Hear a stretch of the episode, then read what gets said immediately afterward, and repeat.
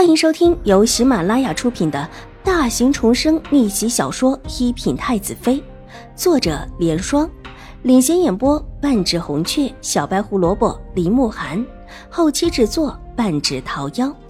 喜欢宫斗宅斗的你千万不要错过哟，赶紧订阅吧！第七百五十三集。既然两个人注定对上，邵婉如便早早的把玉洁派过去盯着邵颜如那边的动静。什么急事？啊邵婉如不动声色的问道。她对于这个结果并不意外。邵颜如从来就不是一个好对付的人，而今的邵婉如打扮的极其朴素，从外面看就是一个带发修行的女尼模样，长长的秀发。只用一只极普通的白玉簪子挽起，这会儿水眸扑闪了两下，看向东边，说是府里的太夫人病了，病得又急又重，叫她下山去。玉洁低声禀报道：“府上的太夫人病了，而且还是病得又急又重，那么要照的不只是她一个人了吧？有没有问过什么时候回来？应当是不回来了。”奴婢打听到，所有的东西都搬走了，连之前那间静室里的画作也全都搬走了。说是他要好好的侍候在太夫人的床前，不定什么时候回来，也可能是不回来了，要把该带的东西都带上。玉洁之前向几个帮着处理杂物的女尼暗中的打听过，邵婉如轻轻的笑了。自己这一上山，邵颜如的离开就是必然的。两个都是兴国公府的女儿。但自己是为了尽孝道才上安堂守孝，而且一守还三年。至于邵颜如，却是来学画的，看这样子，最多也就是半年左右。之前为了说他是一心上山学画，特意在山上的院子里建了一间静室，并且宣扬出去：不学成不下山。只是这学画的才名和校名相比，实在是差的太多。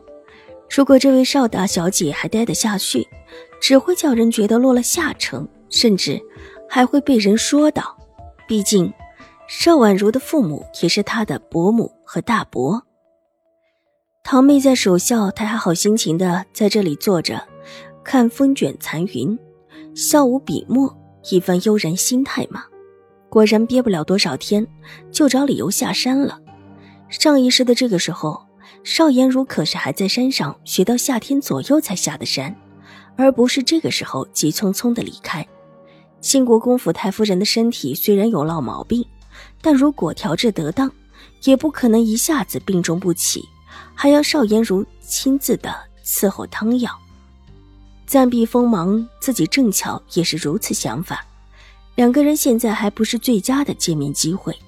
京城中这时候风云际会，邵颜如出了玉慧庵之后，必然难以独善其身。再不可能像上一世一般保持着她出凡脱俗的世外才女的形象，最后即便是入了宫为了宠妃，也依然叫人觉得清高自许、雅色无双。她那间进室听闻修建的很不错，你一会儿去问问，我能不能用她那间空下来的进室？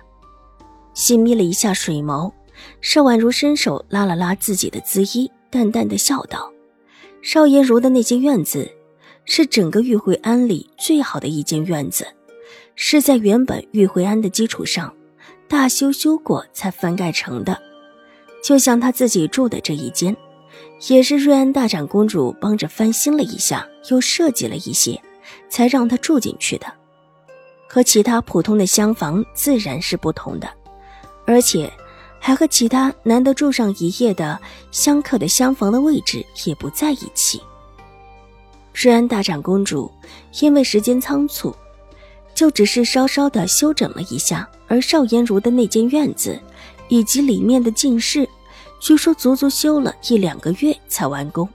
坏人知道，这位邵大小姐是因为蒲山师太的画技临时起意，但其实是早早的备妥，这才让大小姐上了山。她的院子，她的静室，是整个玉慧庵最好的一处。恐怕蒲山师太不会同意的。你们在这里干什么？吴小姐，既然上山是为了清修尽孝道来的，怎么能这么疏于清修呢？如果只是为了那点虚名而来，并不是真正的心存孝道，哼，五小姐还是下山去吧。邵婉如还没有说话，墙角忽然传来一个冷哼的声音，一个灰衣女尼一脸嘲讽的站在他们面前。墙后面转出来的是蒲山师太的大徒弟慧清，二十几岁年纪，有些瘦削。这会儿目光不善的看着邵婉如，这位自打上山来遇到，就处处找邵婉如的麻烦。见他又对自家小姐不客气，玉洁就想发怒，却被邵婉如伸手一把拉住，示意他退后。慧清师太，我正在和丫鬟问问大姐的事情。听闻大姐下山是因为祖母的病情，一时间放心不下，才误了听经。邵婉如柔声道：“说什么理由？没有认真听经，就是没有认真听经。五小姐上山是为了孝道，可不是为了游山玩水来的。罚五小姐一会儿不用午膳，把这间大殿擦拭干净吧。”慧清高抬着头，尖刻道。玉洁气得想要跳起来，这个叫慧清的分明是在故意找茬。我们五小姐长得这么小，又不给饭吃，哪里有力气干活？你还敢顶嘴？别以为你是兴国公府的丫鬟，我就不会把你怎么样。当初邵大小姐身边的丫鬟可都是规规矩矩的很，可见有什么样的主子，就有什么样的丫鬟。我的话就是师傅的意思。如果你们觉得待不下去，下山去就是。喏，山门就在那边，走几步就到。慧清冷声嘲讽，说完狠狠的朝着角落呸了一声，之后也没有理会主仆二人，摇摇晃晃的走了。走了没几步，忽然又停下脚步，转过头来嘲讽的看着邵婉如：“五小姐，如果没点耐性。”就别在这里沽名钓誉了。这次说完，转身离开。本集播讲完毕，下集更精彩，千万不要错过哟。